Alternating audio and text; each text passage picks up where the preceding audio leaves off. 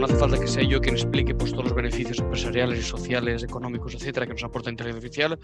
Y, y, bueno, las revoluciones que vemos cada día. ¿no? Eh, esta semana se está hablando mucho del, del chat eh, PT que yo he intentado experimentar, pero se ve que cuando te registras te pone una lista de espera y aún no me ha llegado el turno. No sé si seguro de los ponentes ha tenido ya la suerte de poder experimentar. Yo estoy con mucha, con mucha ansia de, de, experimentar a ver si todo lo que dicen los periodistas se confirma o no, porque realmente hay algunas cosas que, que son para ponerse a temblar, ¿no? En cambio otras son para ponerse a, a, a, saltar de alegría, ¿no? Que por fin ya estamos aquí.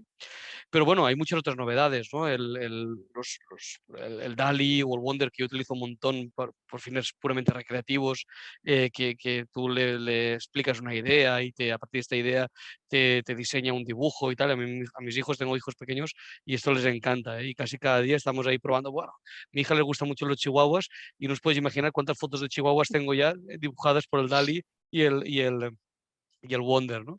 O, o el Jasper eh, AI, que es es, es, una herramienta también para escribir posts o el soundtrack IO, en fin, hay muchísimas herramientas que, que ya desde algún punto de vista ya han pasado la barrera del test de Turing, para los que sepáis que esto lo que significa. ¿no? Eh, para mí la primera de ellas fue Watson, sin duda alguna. Eh, cuando Watson ganó en el programa aquel americano, en el Jeopardy, a, a, aquellos dos concursantes que eran los concursantes históricos que siempre ganaban y tal, para mí ese día fue un hito en la historia de la humanidad, ¿no? que, que ya se había superado el test de Turing, pero es que ahora lo vemos con muchas más herramientas mm, al, al, al, alcance de cualquiera de nosotros. Bueno, en fin, no quiero enrollarme demasiado, hoy lo interesante es lo que nuestros ponentes nos van a explicar. Eh, somos eh, hoy tres ponentes más yo que moderaré la mesa. En primer lugar tenemos a Antonio Corral, que es el CEO de HR Bot Factory. Eh, Antonio nos explicará mucho mejor que yo qué, qué hace que hace en su empresa. Además, la novedad es que también está en, en, en Ronda, ¿verdad, Antonio? Y que en, la, en, la, plataforma y que podéis invertir cualquiera de vosotros ya desde, desde mil, mil euros. En, a grandes trazos es una herramienta, y seguro que tú explicarás mucho mejor que yo, una herramienta de inteligencia artificial que nos ayuda a automatizar procesos de selección para, para bueno, para incorporar candidatos en nuestras empresas. A continuación tenemos a Javier Arres, que es un artista digital y uno de los ilustradores españoles más importantes, galardonado varias veces, una de ellas en el 2019 con la Bienal de Arte de Londres. Y, y bueno, seguro que Javier nos puede explicar también nos puede dar mucho insight de, de cómo, cómo, la inteligencia artificial y el arte, toda esta, esta revolución también del, del, de los criptoactivos, bueno, en fin, todo esto que ahora ya sé que está un poco de bajada, los criptoactivos, ¿no? Por toda la, la quiebra hasta que hubo hace unos, unas semanas de, de FTX, pero bueno, en fin, que es un tema que está muy en boga.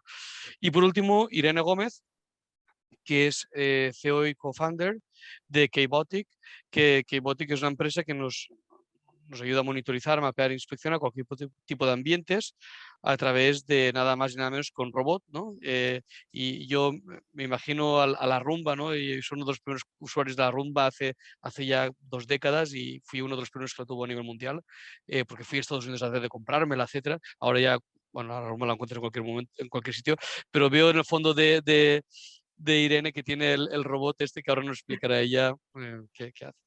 Bueno, y finalmente yo mismo, que soy Ignacio Bedla y soy doctor en inteligencia artificial, aparte también soy doctor en Derecho, eh, soy divulgador científico, he escrito varios libros de inteligencia, sobre inteligencia artificial, también soy CEO de una startup que nos dedicamos al uso de la inteligencia artificial para el diagnóstico del cáncer colorectal. Y, y bueno, he tenido varios cargos mm, como director del Parque Científico de Barcelona y algunos otros sin, mayor importancia. En fin, entremos a lo que nos interesa, que son las, preguntas y el debate. En primer lugar, tenía una, para, para romper el hielo, una pregunta para Antonio. Y por uh -huh. cierto, Antonio, si quieres aprovechar para explicarnos la ronda y presentarte mejor de lo que yo haya hecho, pues estupendo, ¿no?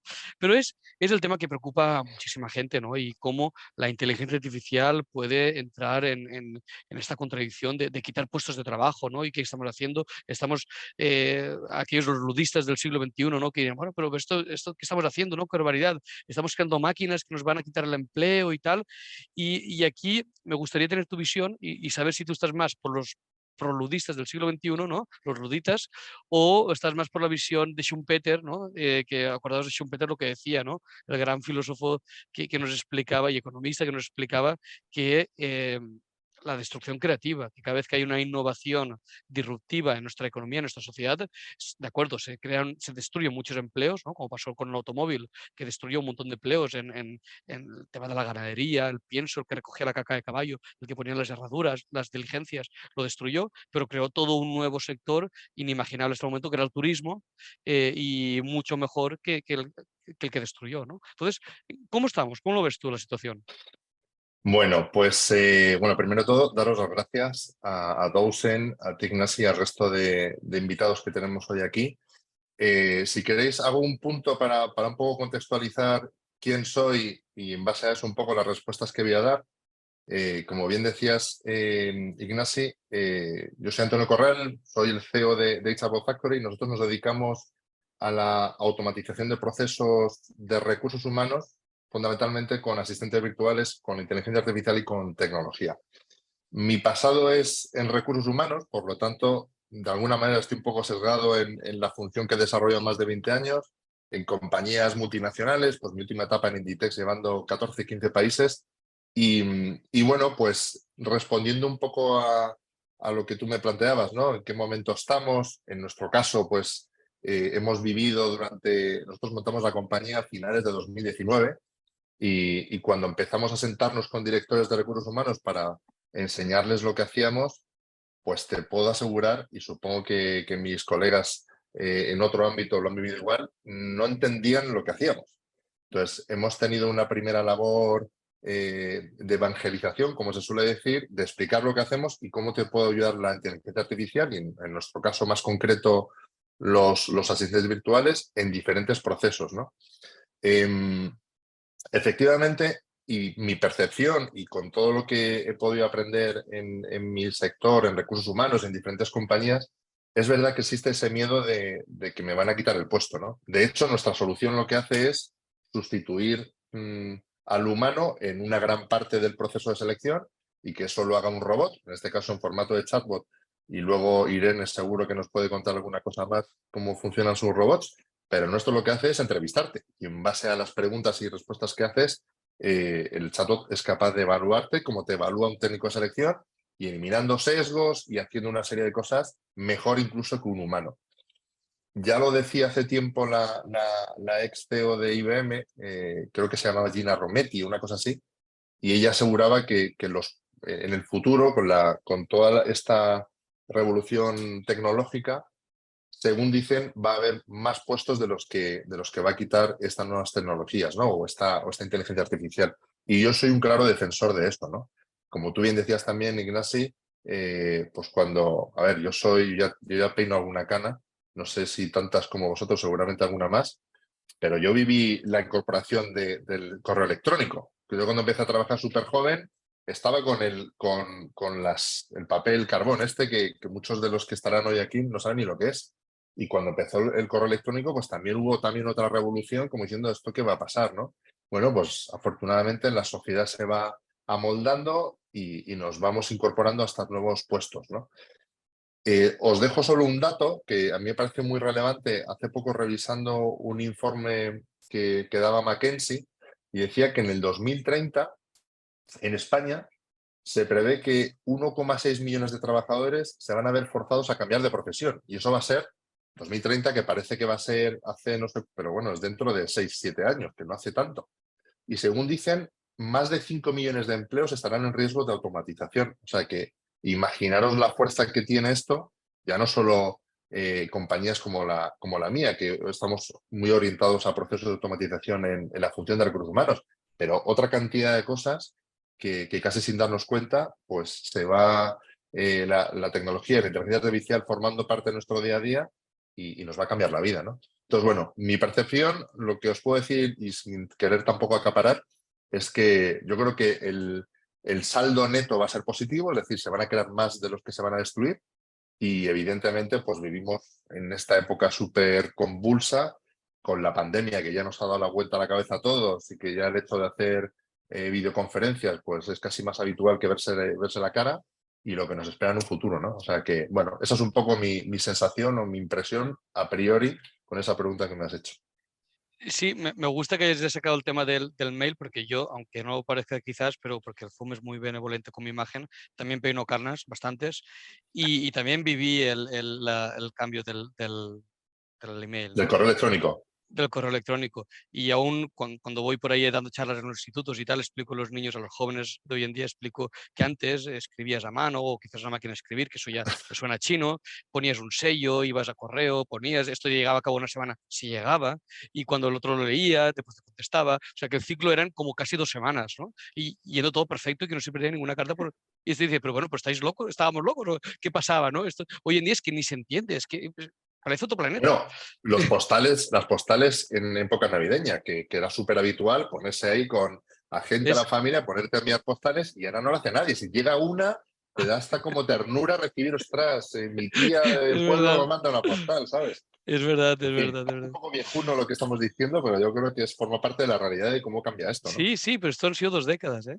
Bueno, Irene, y, y, bueno, en, en, esta línea, Irene, cómo la robotización y la implantación de la inteligencia artificial va a cambiar nuestras empresas más de lo que ya lo ha cambiado. Porque hemos visto una primera revolución, pero que esto no tiene tanto a ver con la inteligencia artificial, sino más bien con las tecnologías de la, de la información y las telecomunicaciones, y ahora viene la segunda parte de la, película, que es la inteligencia artificial. Entonces, desde el punto de vista, ¿cómo nos va a afectar esto en nuestro día a día y a las empresas?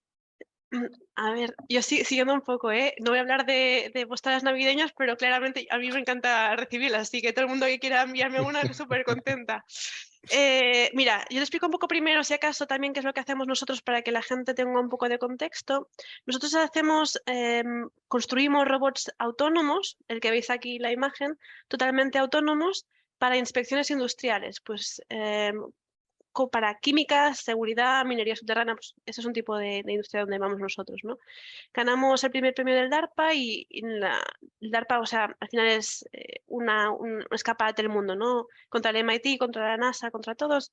Y aquí un poco nuestro, stack de autonomía, que no deja de ser una forma más de inteligencia artificial, eh, desarrollamos todo esto y lo usamos. Y lo usamos como la robótica, eh, lo que ha usado ¿no? y lo que estamos usando es desde una parte de imagen o de frecuencias sonidos, eh, utilizamos la inteligencia artificial. ¿Cuál es la alternativa? Pues lo que se hacía hasta ahora era a través de algoritmos. Y algoritmos en el sentido de, yo tengo un montón de ingenieros que van picando cada, caso concreto y que luego, lo van generalizando. Por ejemplo, el caso típico, ¿no? Del conejo, pues eh, si ves eh, unas orejas, es un conejo. Si ves el color de las orejas, y vas haciendo así, ¿no? Y, todos los casos. ¿Qué sucede cuando encuentras luego un, lobo?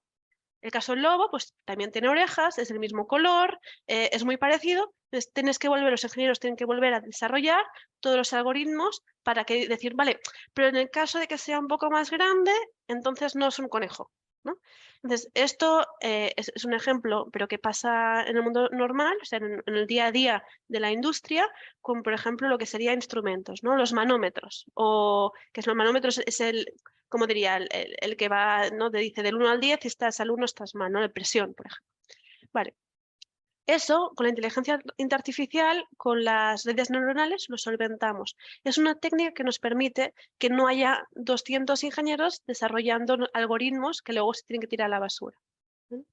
Eh, lo mismo para los robots. Y te voy a decir ya, te, avanzo un poco más, es, ¿y si hacemos que los robots aprendan a andar solos?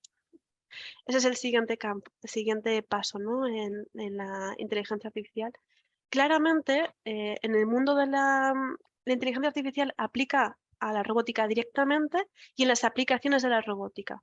Cuando queremos detectar fugas de, vapores o de gases, escuchamos y por la frecuencia podemos ver si está dentro del rango o no está dentro del rango.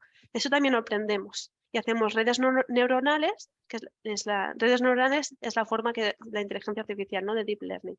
Este deep learning es como lo hacemos nosotros, ¿no? Cómo desarrollamos toda la inteligencia y las aplicaciones finales a los clientes. ¿Para qué? Para que las químicas, por ejemplo, puedan detectar incidentes antes o cuando están sucediendo y que puedan llegar a solventarlos mucho más rápido. Fugas de gases, fugas de vapor, hotspots, ¿no? puntos calientes, lecturas de, válvulas de presión o de contadores, eh, que hay un, hay un, extintor fuera de lugar, hay personas que no deberían estar en el sitio donde, donde están. Todo esto lo analizamos y luego enviamos alertas al centro de control cuando hay algo que no está en su sitio. ¿no? Claramente, sin inteligencia artificial, necesitaríamos a 200 personas, 200 ingenieros que estuvieran haciendo esto y que seguramente habría mucho error. Con la inteligencia artificial vamos mejorando todo esto, ¿no? No sé si he respondido un poco. sí, Sí, sí, sí, desde luego que sí. Y después, claro, viene la parte creativa, ¿no? que es una parte que, ahora está empezando y levanta tantísimas incógnitas. ¿no? Yo cuando, eh, y de hecho lo he hecho varias veces con Wally o con uno de estos, con Wonder, que es el que más utilizo, genero imágenes y las subo en Instagram, que lo hago a menudo, eh, siempre pienso, ¿y esto de quién va a ser? ¿no? Esto, o sea, ¿esto eh, tiene derechos de autor? ¿No los tiene? ¿Estoy violando alguna ley internacional que yo no sepa? No sé, Javier, tú, tú que eres del, del, ramo más del, del arte, ¿esto cómo lo ves tú? A ver, eh, primero es muy interesante, ¿no? Pero realmente asusta un poco, aunque en mi caso yo no, no creo que venga a, bueno, a destruir para crear, como he dicho, ¿no? Yo creo que es bueno en el arte por lo menos matizar el corto, medio y largo plazo, ¿no? A corto plazo yo creo que es una herramienta interesantísima, que va a ser una ayuda para mucha gente a modo de sketch, a modo, para muchos artistas, a modo de acortar ciertos plazos de trabajo o ciertos procesos. También nos permitirá a gente, bueno, tú por ejemplo, lo que has hecho con las imágenes de subir a Instagram, yo creo que son tuyas. Quiero decir, las imágenes que, que Dali o otros generan o en un futuro cercano ya tienen su propia, serías tú el autor y tendrías los derechos de ellos. a corto o medio plazo va a ser eh, una herramienta muy, muy, que va a ayudar y va a, permitir a personas que a lo mejor, por ejemplo, pues, quieran crear un cómic, por ejemplo, ¿no? Tengan una buena idea, pues, que no tienen la capacidad económica o de contratar al gran dibujante, podrán ellos mismos generar eso, ¿no? También es importante pensar que mucha gente cree que el dibujo o el arte es solamente una especie de virtud manual, pero en realidad eh, donde está el, truco o, la, un poco la genialidad muchas veces es la conceptualización de lo que te piden como artista, ¿no? Pues tienes que hacer una obra de tal evento, tal cual. Eso en la, en la inteligencia artificial tienes que saber cómo representar ese concepto, cómo escribirlo para que te dé los resultados. Quiero decir, va a haber especialistas de esa herramienta. Van a ser personas que lo dicen mucho mejor, ¿no? Que sea una especie de nuevo trabajo que se pueda generar, ¿no? Entonces, pero también es cierto que van a sustituir mucho, a muchos, una masa media de ilustradores muy grande, porque la, la inteligencia artificial hace trabajo muy chulo y muy bueno, la verdad. Y entonces, por ejemplo, lo editorial, yo creo que a corto o medio plazo lo, editorial va a ser totalmente sustituido por inteligencia artificial, por los artículos, por ejemplo, ¿no? que, pueden hacer conceptualizaciones muy buenas de, de, artículos de lo que sea. ¿no? Y entonces, claro, yo entiendo que hay una especie de, de temor y de miedo, pero sí, yo creo que se va a generar cosas muy interesantes y no va a venir a destruir completamente, va a modificarlo, como otras herramientas la modificaron anteriormente y no pasa absolutamente nada. Va a permitirle a mucha gente poder desarrollar procesos creativos que ellos no tenían posibilidad porque necesitaban mucha gente y tal. Y luego surgirán cosas que a mí me gusta imaginar, como por ejemplo, quizá dentro de 50 años, el artista más, más famoso eh, sí sea humano, pero sea un artista que realiza obras en directo, por ejemplo, ¿no? Eh, a lo mejor eso de repente, pues dicen, los número uno son una especie de DJ que pinta o, trabaja con cuatro inteligencias artificiales, la va mezclando, crea cosas, realmente una herramienta. Y ya si nos vamos a lo distópico y a lo loco, si queréis dentro de 300 años, pues seguramente eh, solo se pintará por placer.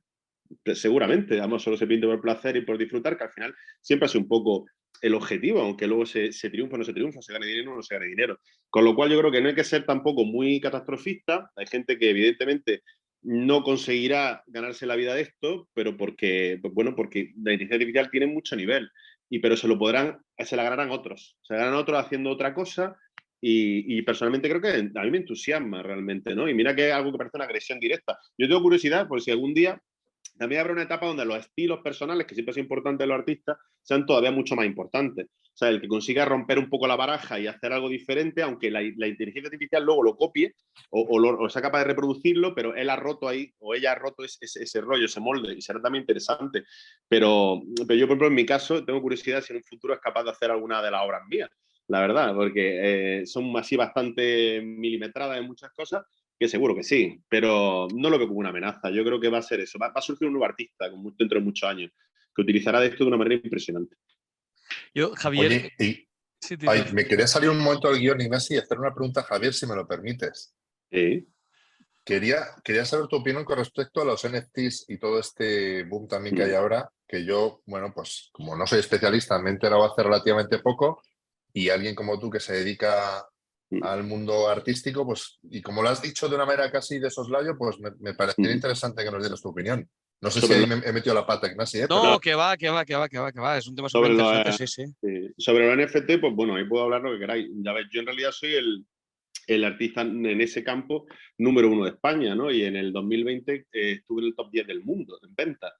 O sea, eh, ahora es verdad que ha bajado mucho, ha bajado mucho las ventas, pero eh, no desapareció ni creo que desaparezca. En este caso, ¿qué pasa? Que en el caso del arte, arte puro o artistas que hacen obras en arte digital que se vende como NFT, eh, que, son NFTs que no tienen una funcionalidad. ¿Sabes que se habla mucho de que un NFT tiene que tener una funcionalidad, de permitirte cosas? Eh, eso es un tipo de NFT que funciona, pero en el arte digital, como el que hago yo, que se te lo compra porque le encanta, le gusta, y creen que es una obra de arte que dentro de muchos años, pues evidentemente será arte digital y será algo normal, tendrá la propiedad, eso será, valdrá mucho dinero, la vendrá en museo y tal.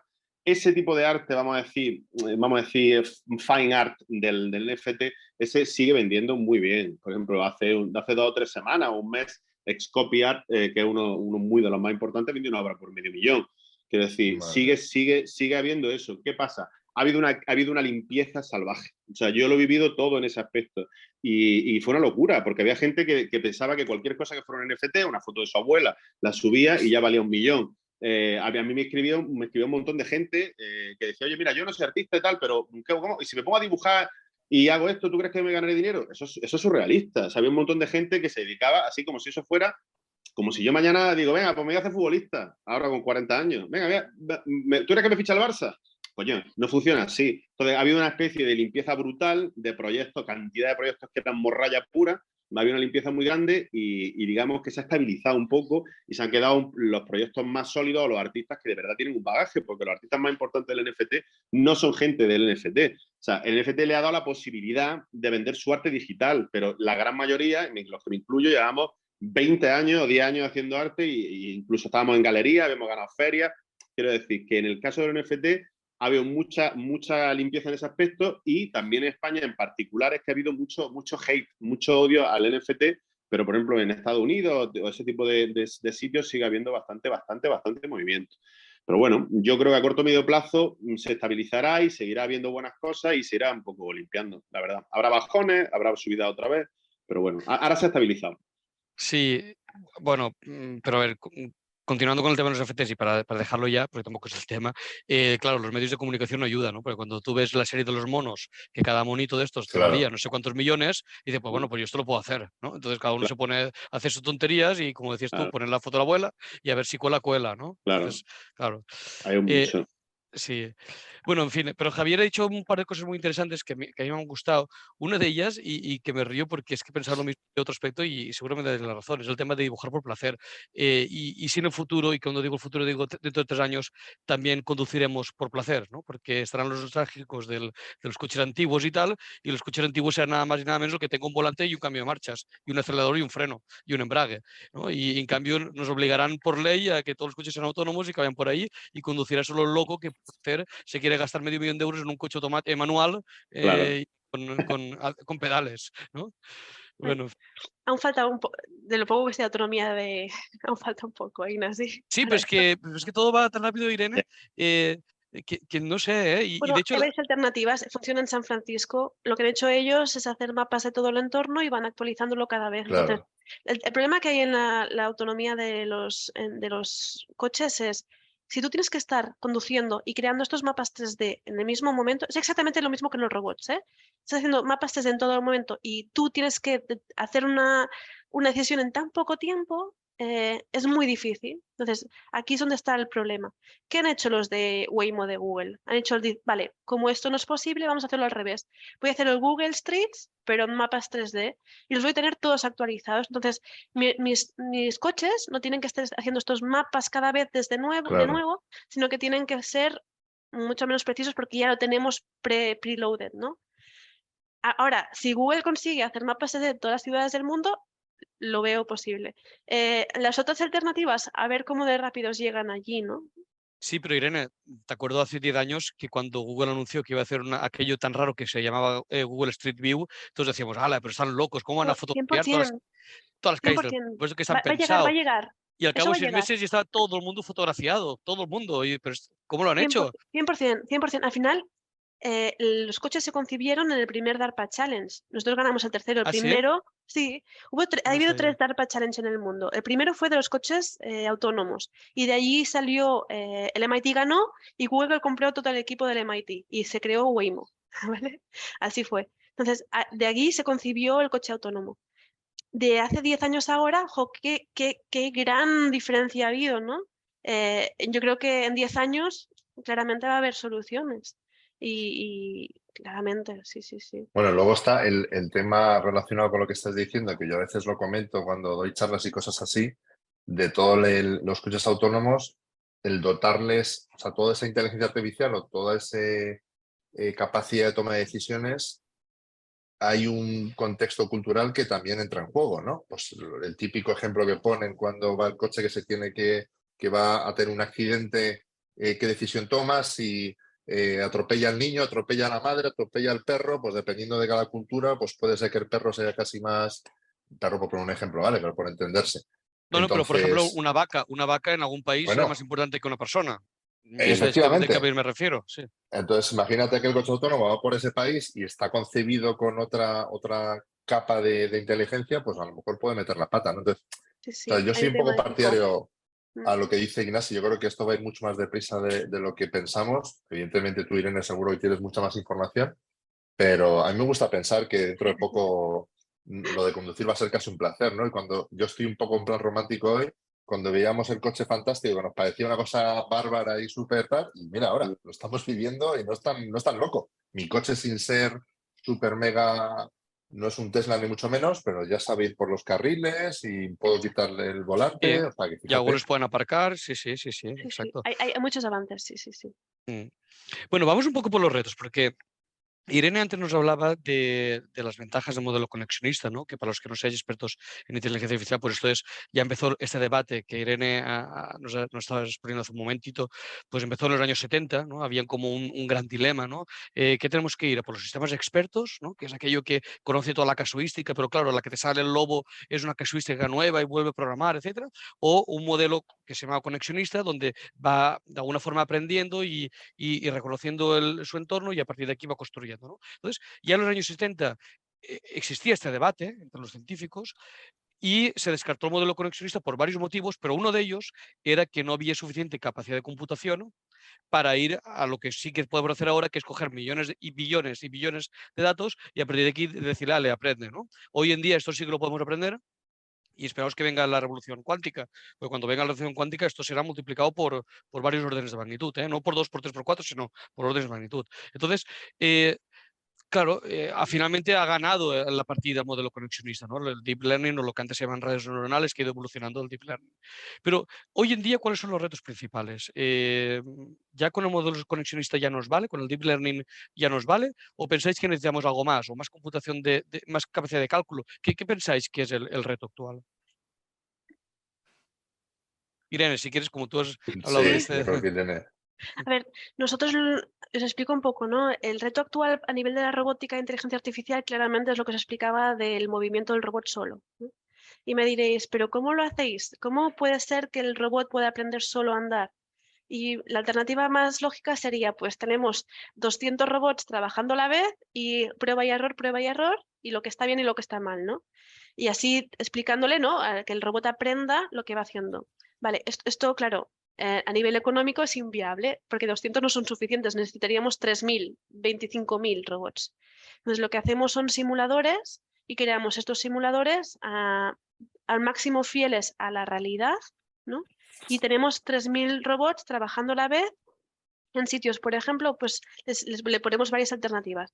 Hay una- un suelo que es, es deslizante, hay una pendiente de 35 grados, grados, hay aceite en el suelo, hay, no sé, hay hielo en el suelo. Y el robot va aprendiendo cómo moverse, cómo moverse levantar, cómo, mo- cómo realmente ser, en nuestro caso, un, ro- un robot perro. Un perro robot y moverse como un perro, ¿no? Em, eso es el siguiente paso. La robótica es un reto, porque al final es algo que no existe, que se tiene que desarrollar y es muy sencillo a, a nivel, lo que comentábamos, de deep learning, pero todo lo que viene alrededor, todos los anexos son muy complejos de desarrollar y se necesitan años, ¿no? Un poco eh, lo que decías tú, Ignacio, ¿no? El OpenAI, pues si empezaron en 2013, en 2013 creo que fue, pues han necesitado bastante tiempo, ¿no? Para hacer algo así. Mm. Y eso es de lenguaje, ¿no? Nosotros como estamos trabajando en el mundo real y luego es, muy complejo no únicamente realizar estos simu- simuladores, que es un trabajo muy grande realizarlos a nivel técnico, como luego también desarrollar todos estos procesos de automatización. Y al siguiente paso es cómo pasamos de un simulador a la realidad. Eso es el siguiente nivel ya de la... cómo pasamos inteligencia artificial simulada a la real. Ese es nuestro, el reto a nivel robótica, a nivel mundial. ¿eh? Hay ya, ya. mucha gente a nivel mundial que lo está mm, desarrollando, pero no hay nada aún. El mapeo ¿no? del sistema, digamos, más simbólico al- al- a la realidad. Ya. sí, sí, sí. Y, y ahora déjame que os haga una pregunta más de creatividad. ¿eh? Y por creatividad, claro, enseguida nuestras mentes se nos van a, a Javier por el tema de diseño y tal, ¿no? Pero quería centrarlo en, en la creatividad, en, en aquellos procesos que son repetitivos y que podemos de alguna forma mecanizar. Y claro, con inteligencia artificial, pues es genial porque, bueno, en fin, ya tienes mucho trabajo hecho, ¿no? Simplemente por el hecho de estar informatizado ya, ya, ya, ya pues eh, añadir mucho valor. Pero entrevistas de trabajo, ¿no? El proceso de selección. Todo el mundo, o, como mínimo yo he entrevistado a lo largo de mi vida muchísima gente, pero eh, siempre tienes el, el tic aquí cuando eres una persona que dices, esta es la persona que necesito, ¿no? Yo me acuerdo una, una de las entrevistas que, uno de los procesos de selección en los que participé, porque y me costó muchísimo porque yo era muy jovencito, que era para contratar mi primera secretaria. Puse una oferta, se presentaron, me acuerdo aún, 103 personas a la candidatura, a la, a la posición, La oferta. a la oferta, exacto. La mitad de ellas las descarté sin mirar el currículum porque no podía, no tenía tiempo material, con lo cual la gente dice, es que ahora es un robot que no tal. Y bueno, sí que prefieres un robot o que te tire directamente tu currículum a la basura, porque es que no tengo tiempo material. ¿no? Entonces eh, me quedé con, con la mitad y de esta mitad mm, entrevisté a unos pocos, creo que fueron unos 15 y tal, pero llegó una persona que dije, esta persona, y esta persona me ha acompañado a lo largo de toda mi vida profesional hasta ahora mismo. ¿no? Eh, entonces, claro, esto, un sistema de inteligencia, esta creatividad o este, no sé si es creatividad, pero este, esta espontaneidad, no sé cómo llamarlo, ¿esto lo podemos implementar también con la inteligencia artificial? Pues mira, yo ahí te voy a contestar por la parte que me toca, que en la parte técnica ahí hay, hay gente que sabe mucho más que yo seguro, pero en nuestro caso la experiencia es, es completamente diferente. Y digo experiencia porque es un foco donde las compañías están poniendo mucho hincapié, ¿no? La experiencia del usuario, la experiencia del candidato, la experiencia del empleado. Y es que esto que acabas de describir tú, Ignasi, como que te pasó hace un tiempo, ese proceso de selección que has, que has eh, trasladado en, en- en unos segundos, es la, el día a día de un departamento de selección de cualquier multinacional. Y yo he trabajado ahí y sé lo que es. Entonces, fíjate la comparativa de hacer lo que tú has hecho, que es lo que hace la gran mayoría de las empresas. Te digo, se escriben 500, eh, como no me da la vida y, siempre trabajo para antes de ayer, pues voy a escribo los 20 primeros, me gustan 5, entrevisto a 3 y contrato a uno, ¿no? Ahí la capacidad de, de- la muestra con la que estás trabajando es tremendamente pequeña con la oportunidad que hubieras tenido de revisar esos 500 currículum que te entraron, ¿no? Pues yo creo que el valor añadido que está, y luego hablo de la creatividad, pero el valor añadido en, un proceso de este tipo es primero, desde el punto de vista del candidato, que le estás dando la misma oportunidad a todo el mundo sin ningún tipo de sesgo. Dices, hombre, me está entrevistando una máquina, hombre, ya, pero como tú bien dices, ya te está entrevistando o te están dando un- un- una opción que antes, a lo mejor, si entrabas por casualidad al final o al principio, o cuando el técnico de selección estaba cribando, pasan de ti por una cuestión completamente aleatoria, ¿no? En segundo lugar, el tema de los sesgos también es muy importante. No es lo mismo que yo estoy muy cansado haciendo entrevistas y ya cualquiera me valga a cuando estoy por la mañana, que estoy como más eh, concentrado y, voy a tener otra, otra sensibilidad. Y luego, desde el punto de vista de creatividad, por no meterme a aspectos más, más técnicos, yo creo que siempre hay que tener en cuenta nosotros cuando diseñamos un, un bot o un asistente virtual, tratamos de humanizarlo todo lo que podamos.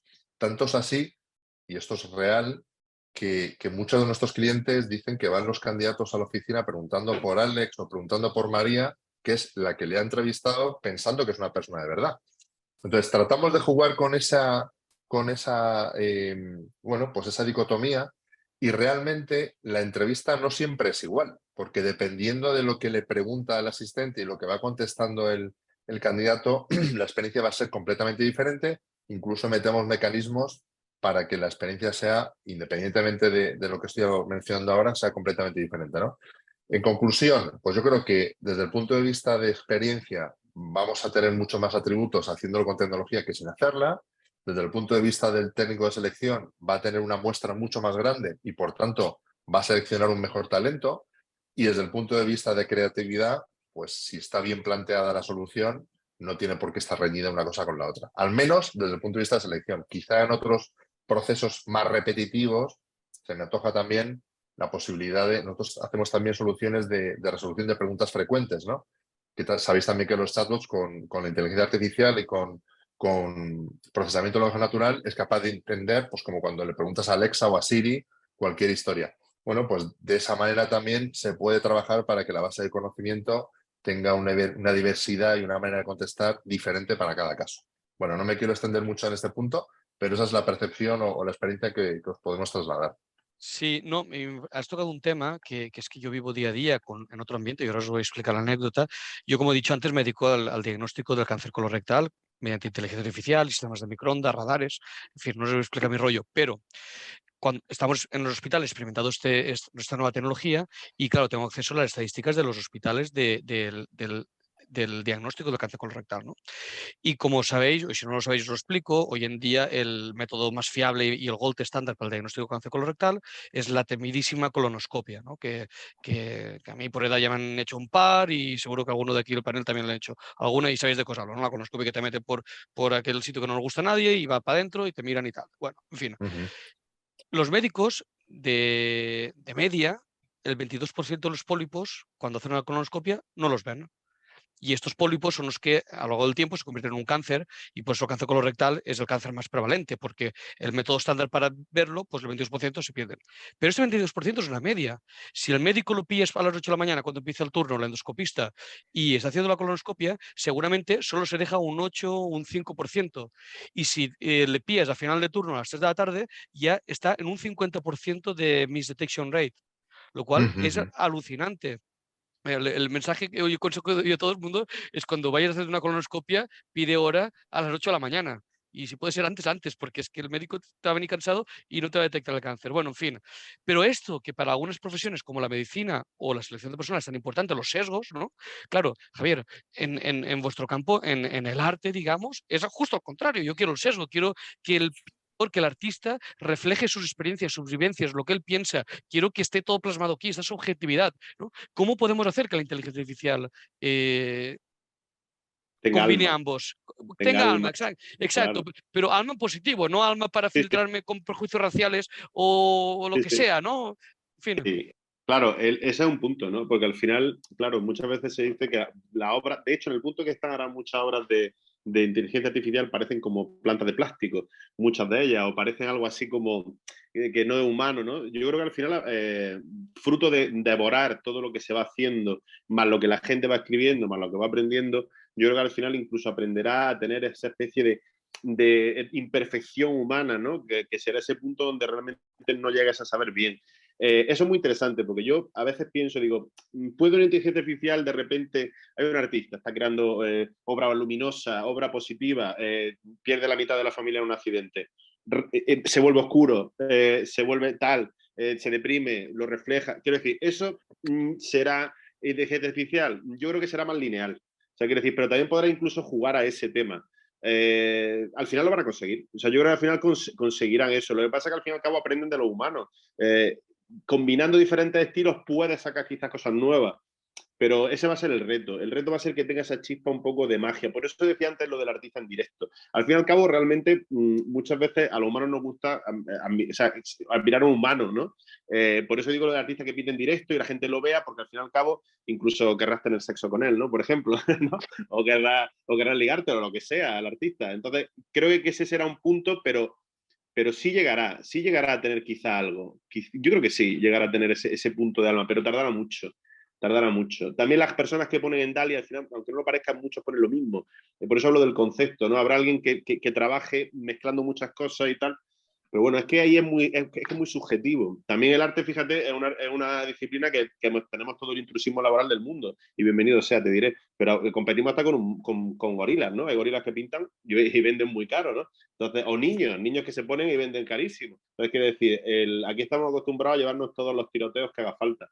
Eh, pero al final, eh, al final alguno conseguirá el alma. Y la pregunta es, ¿la gente será fan de, ese, de esa IA? Pues seguramente también sí. Pero, pero no soy catastrofista en eso. Pero bueno, llegará, llegará. Llegará, pero fíjate, por las plantas, es un buen ejemplo, las plantas de plástico. Eh, la hay perfecta, realmente, y son cómodas. Pero la gente sigue comprando plantas naturales, porque se genera una especie de vínculo o algo así por el estilo, ¿no? Entonces, digamos que ese será un poco el tema, ¿no? Ese será un poco el tema, pero llegará. Y volviendo al tema de los NFTs, Javier, em, que hemos hablado antes un poquito, pero claro, aquí pueden haber muchos fraudes, ¿no? En el sentido de que yo puedo estar diciendo que esto lo he hecho yo y en realidad tengo aquí al, al, al, de turno o a quien sea o, al Wonder o los varios que hay trabajando por mí y, yo que esté de, alguna forma mintiendo mi, a mi público. Esto, ¿cómo, cómo, se puede evitar esto? Eso ya pasa, ¿eh? en realidad, por ejemplo, claro, hay muchos artistas pero vamos, ya pasaba con Leonardo da Vinci. O sea, quiere decir, han tenido siempre un equipo de personas, muchos de ellos que realizaban su obra. Pues, por ejemplo, tenemos a Damien Hirst, que hace, que prácticamente dice, bueno, Damien Hirst porque me den una inteligencia artificial, porque está haciendo puntos de colores. Y, lo está, no lo está haciendo él, está haciendo 20 becarios allí haciendo puntos de colores. O sea, eso ya existe realmente, eso ya existe. Entonces, eh, el hecho mm, de, cómo defender o la estafa tal y cual, en realidad eh, la, blockchain y el NFT mm, en realidad solucionan parte de eso. Es decir, una obra será mía cuando esté bajo mi, igual mi firma digital, eh, igual que antiguamente pues está firmado manualmente. tú harás algo por Dali y, será tuyo y tendrá tu firma y la gente lo valorará o no valorará. O dirá, mira, he escrito unas cosas chulísimas, ya saco una locura, me gusta, me lo compro, o lo que sea. O sea, la manera de protegerlo en lo digital es justamente el NFT, que es lo que mucha gente no ha querido entender. O sea, vale, una cosa puede ser Bored Apes, mono aburrido, o, un cuadro de Picasso digitalizado. La cosa es que lo que nos permite el NFT es decir, este es el original de esta persona. Te lo puedes descargar, te lo puedes fotografiar, puedes hacer lo que quieras, pero es este. Y pasará igual con la inteligencia artificial. Tú harás algo y será tuyo, tú lo has producido en inteligencia artificial y es tuyo como el que produce pues galletas con una máquina de galletas y las vende. La máquina de galletas pues, son tuyas. La máquina de galletas vende las galletas. Entonces será igual, ¿no? En ese aspecto. Eh, y no es tan, tan, tan, tan, tan diferente de tener un equipo de personas. Mm, mm, quiero decir, es, es un poco eso, ¿no? Será el NFT el que te, el que te lo asegure. Ahora, evidentemente, no, yo lo he dicho mucha gente, en el futuro, dice, en el futuro a lo mejor los NFT pues seguirán o no seguirán, pero está claro que, por yo te digo claramente que el Prado y los grandes museos van a digitalizar su obra, que ya la tienen digitalizada, y la van a meter en la blockchain, con su propia blockchain, con su propia seguridad, con lo que sea, pero lo van a hacer todos. Luego mm, se venderá el NFT o no, pero ese sistema de verificación lo van a usar porque es necesario en el arte la autenticación, la autentificación de la obra. Así que, ¿quieres, ¿quieres protegerla?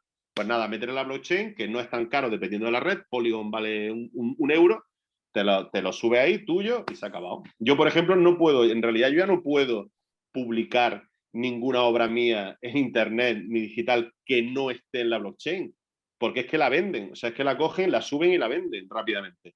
Claro, claro, claro. Será como yo me, como me pasa a mí ahora. Yo, ya, yo la tengo ahora aquí en mi ordenador, pero en cuanto eso, en cuanto ve en cuanto sale al público, ya está previamente hecha en NFT. O sea, será un poco así. Y oye, este, este, verano, leyendo un poco sobre NFTs, eh, vi esto de que hay artistas que no son digitales, sino que son artistas de acuarela o bueno, físico, digitalizan, lo convierten en un NFT y después destruyen la obra física grabándolo todo con un vídeo y el vídeo también lo convierte en un NFT, con lo cual venden las dos cosas juntas, la imagen digitalizada y el vídeo destruyendo el... ¿Esto, es real? O, porque a mí cuando leí, pero, pero qué barbaridad, ¿no? Estás destruyendo una obra de arte y encima lo, lo grabas y la gente te lo compra. Mm, eh, eh, ¿Estamos locos o qué? El mundo del arte... El mundo del arte es el, es el lejano oeste. O sea, aquí se hace, de verdad, se hace de todo, se especula bien, se especula mal, se utiliza para más dinero, se utiliza para para ayudar a gente. O sea, es un tiroteo total. ¿Eso se hace? Sí, sí, se ha hecho. Mira, el mismo Damien Hirst hizo eh, 20.000 eh, obras de los puntitos suyos en papel y tú compras y, digitalizada. Tú comprabas el NFT, pero tienes que elegir o te queda el NFT o, te queda el de papel. Uno de los dos va fuera, se destruye. En este caso un juego eh, que no está mal porque es su obra creada por él en ese momento, pero sí un caso polémico con una obra de Frida Kahlo, si no me equivoco, que lo compró alguien, la hizo digital y quemó la obra, ¿no? Parece, que, parece que es mentira, pero bueno, Ah, en este caso, normal. claro, en ese caso, yo creo que ya entran otras cosas que es una cuestión de patrimonio, ¿no? O sea, tú no puedes coger, hacer la alhambra en 3D y, y pegar un bombazo. O sea, que decía, hay una cosa de, de de patrimonio, ¿no? De patrimonio, que ahí ya podían entrar otro tipo de cosas. Pero realmente es un juego especulativo que ha pasado siempre y que si tú lo haces con tu propia obra, yo lo hago ahora con mi propia obra que acabo de hacer, pues me parece una estrategia de venta. Ahora, si va a coger un Goya y lo va a tirar al río y tal, pues no. Eso ya, pero eso es una cuestión legal de patrimonio y tal. Eh, ha habido mucha especulación, pero siempre hay especulación en el arte. O sea, el arte, el NFT no tiene, el mercado del arte digital, que es el NFT, no tiene realmente apenas diferencias con el mundo del arte tradicional mercado. Tiene ventajas porque el dinero va más rápido, que no hay logística de enviar la obra, que te puedes cobrar de diferentes maneras. Hay una serie de cosas, pero la esencia es la misma. Son multimillonarios, muchos de ellos, gastándose dinero en un mono de 50 metros de alto que le gusta y luego lo vende, luego no lo vende, especula, no especula, o le y ya está. Es siempre lo mismo. Siempre va a haber falsificaciones, siempre va a haber gente que intenta hacer cosas de ese tipo, pero, eh, eh, pero bueno, pero es, lo que ha pasado siempre, ¿no? Pero por ahí va. Bueno, y para ir terminando, es, bueno, porque es una discusión que podemos estar esta mañana, ¿eh? y, creo que coincidís que esto es que cada tema que tocamos es como un fractal, que ampliamos y, y surgen mil cosas, ¿no? No sé, quien, quien quiera participar, Antonio, Irene, Javier, quien quiera, es cuál es el siguiente paso, ¿no? Eh, estamos en medio de una revolución, esto creo que lo tenemos todos claros. Em, ¿Cuál es el siguiente paso? ¿Qué, qué es lo que vamos a ver cada uno en nuestro sector? En, en el arte hemos visto dónde estamos y, y, bueno, no está mal. En el tema de selección de personal, pues hombre, tampoco. La robótica ya ni te digo, ¿no? En, en cada uno de vuestros casos, y en la medicina, que es mi caso, pues también estamos muy avanzados, ¿no? En cada uno de estos casos, ¿dó- ¿dónde os veis? Eh, o no vosotros, sino más bien el sector, ¿no? El sector del arte, la selección de personal, el- la robótica, ¿cómo lo veis dentro de 5 o 10 años? ¿Cuál, ¿Cuál es el siguiente paso? A ver, si quieres empiezo yo y dejo paso a- al resto por seguir en el mismo orden del principio como cierre. A ver, en, en mi caso lo que, lo que nos espera es un cambio absoluto y brutal en, en el mundo de, de la selección de personal y el mundo de recursos humanos. Primero teniendo en cuenta que el área de gestión de personas, desgraciadamente para los que nos hemos dedicado, nos dedicamos a esto, siempre se ha tenido eh, en consideración como un área de coste, porque se supone que hacíamos cosas que no valían o no tenían un valor añadido eh, muy alto, ¿no? Con el paso del tiempo, pues hemos pasado, hemos pasado a tener una posición un poco más estratégica, formando parte de los comités de dirección, etcétera, etcétera. Y digo esto porque eh, todavía hay gran cantidad de, de procesos en una compañía, en, en, cualquier compañía mediana, grande o muy grande, donde esos procesos son susceptibles de, de ser automatizados, ¿no? Y yo creo que tenemos ahí un, no sé si lo viviréis vosotros también en vuestro sector, por un lado, sí que hay un, una oportunidad de crecimiento brutal y, afortunadamente, pues como siempre digo yo, ¿no? Los, si llegas primero, golpeas dos veces, pero a la vez también una resistencia a esos cambios eh, desde el punto de vista, en mi caso, pues a, incorporar tecnología, todavía seguimos pensando muy a la, antigua y eso genera pues que en el momento, esto es un poco como las modas, ¿no? En el momento que las grandes compañías empiezan a introducir este tipo de tecnologías, se genera el efecto bola de nieve y ya van todos eh, detrás, ¿no? Como si fuese, ya te digo, como si fueran las modas. A ver, el futuro yo creo que es, más presente de lo que parece. Eh, el mundo tecnológico ya estamos en esa segunda burbuja, yo por lo menos viví lo de las .com, ahora estamos en otra donde, donde los perfiles tecnológicos pues, pues están ahí y son muy difíciles de atraer.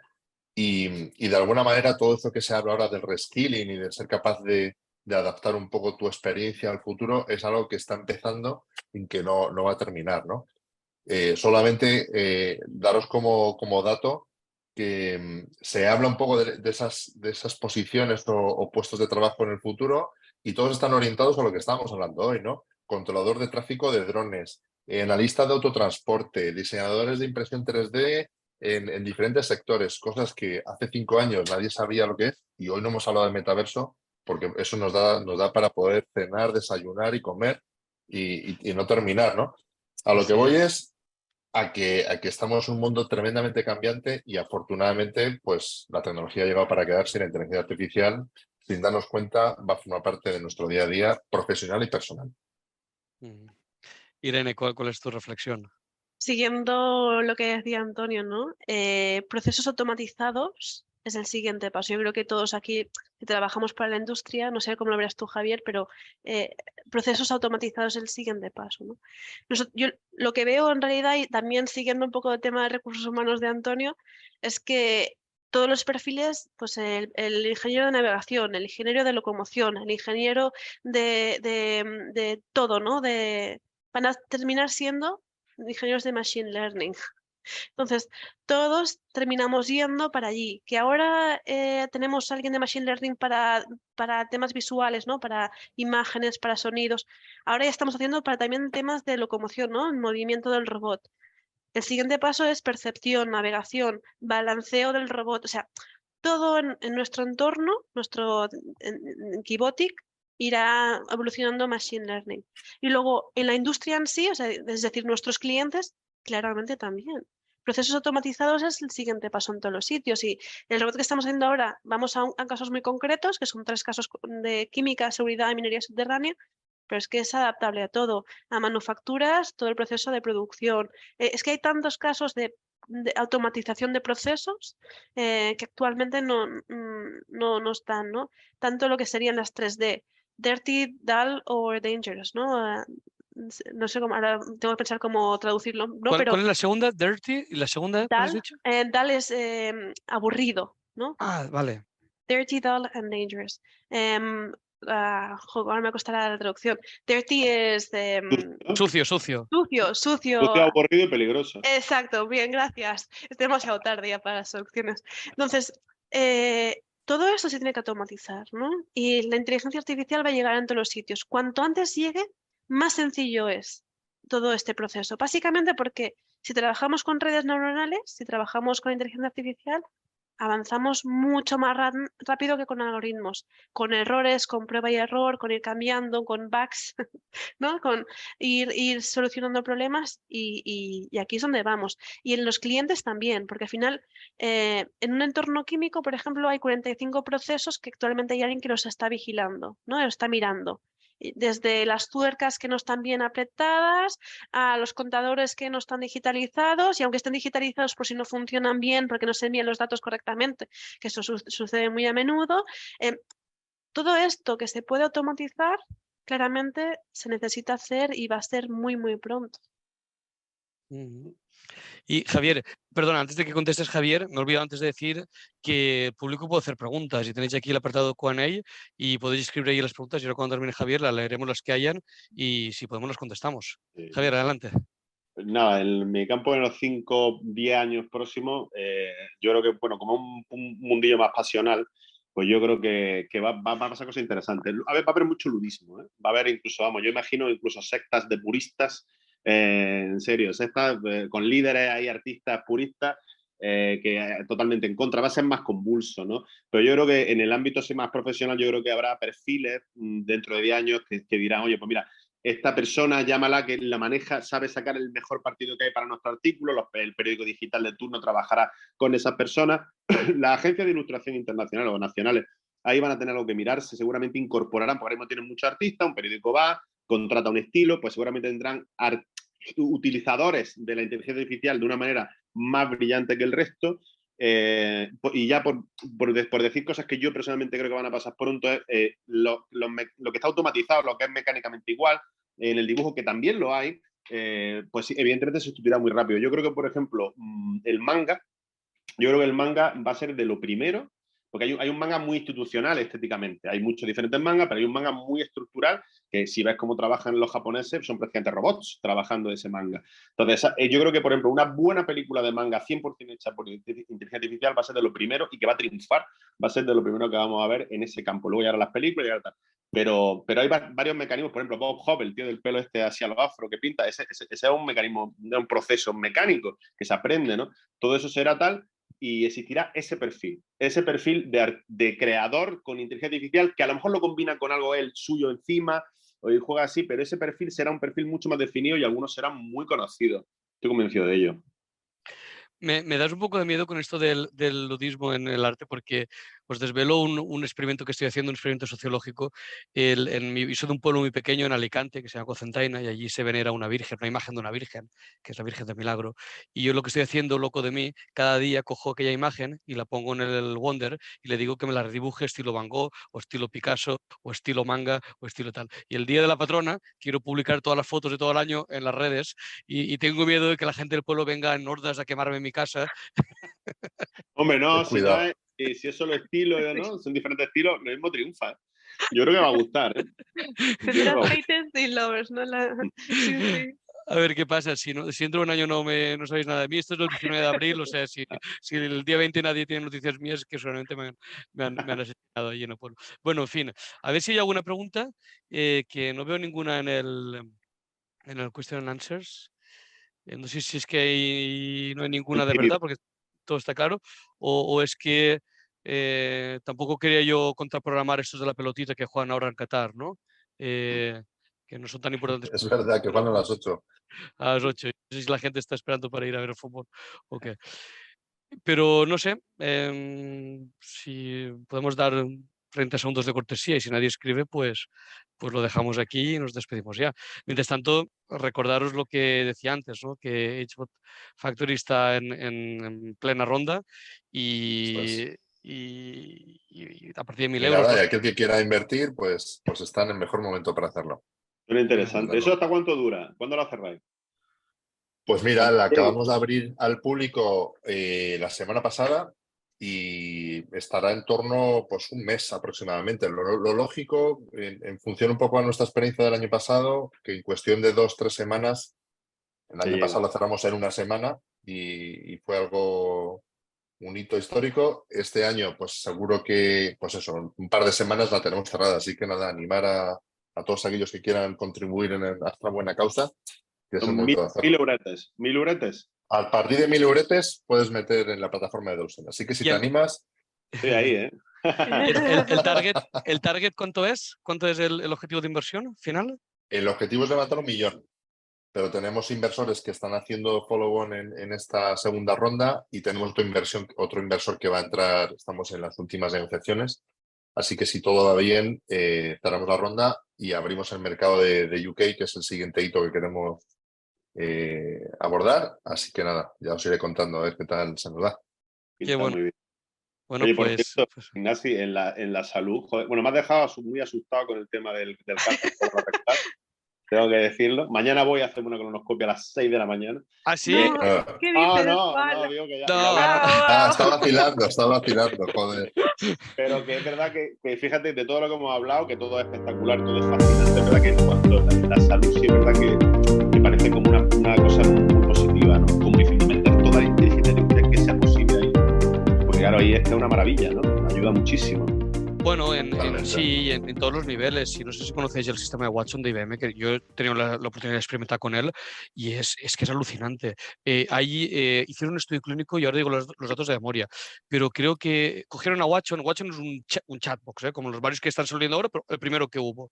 Eh, y, y cogieron y dijeron, bueno, a ver, ¿cómo lo monetizamos esto? Porque claro, esto es muy bonito, pero después hay que sacar el dinerito de aquí, ¿no? Porque aquí hemos invertido IBM millones y millones y millones y miles de millones y a ver Claro. qué cosa con el dinerito. Pues alguien tuvo la genial idea en IBM de meterlo como médico de cabecera. Entonces lo entrenaron como médico de cabecera, hicieron un estudio con pacientes y vieron que el chat de Watson acertaba un 93% más que el, que el médico de persona, o sea, el, el- el médico El de toda la humano, Sí, vida. el médico de el cabecera. toda la humano, exacto. Y entonces, en muchos hospitales de prestigio en Estados Unidos, en la Clínica Mayo, etcétera, en Monte Sinai, tienes eh, la opción de irte al médico de cabecera de toda la vida ¿En serio? o irte al Watson y el Watson tienes el ordenador con una enfermera y si el ordenador dice tómale la presión la arterial o las constantes vitales, pues la enfermera se lo toma eh, tal, pero es tú dialogas con el ordenador y el ordenador saca diagnósticos y os digo, eh, se bueno, eso no lo sabía. noven- 93% más y estamos hablando de medicina de medicina de familia que era un, un área donde se innovaba cero porque todas las innovaciones las vemos en cirugía en neurología en cardiovascular etcétera no pero medicina familia hacía años que estábamos igual con el señor o señora eh, Sí. que ibas allá y no había nada más que, que la típica mesa y, y como mucho la historia clínica digital era la gran innovación, ¿no? Pues imaginaros. Qué pasada. Bueno, Pues nada, yo no es que sea demasiado fútbol, de hecho soy antifútbol total, pero veo que Yo también, pero bueno. la gente no... Mal, no- muy mal. Yo tengo obra dedicada al fútbol. O sea, Ah, sí. te, metió- te metió muy bien, ¿eh? Todo con la compra extranjero. Muy bien. Pues yo creo que lo podemos dejar ya aquí. eh, son las 8 y, 6 minutos, no hay ninguna pregunta y, y, por tanto, pues, pues nada, nada, un placer. un, un placer haberos conocido a todos y, y ha sido una charla muy edificante, creo yo. Pues sí, muchas gracias a todos. Encantado de, de conoceros y aquí estamos para lo que necesitéis. Igualmente. Lo mismo. Un abrazo. Un abrazo a todos. Buena semana. Hasta Chao, pronto. chao. Sí, Adeu. adiós.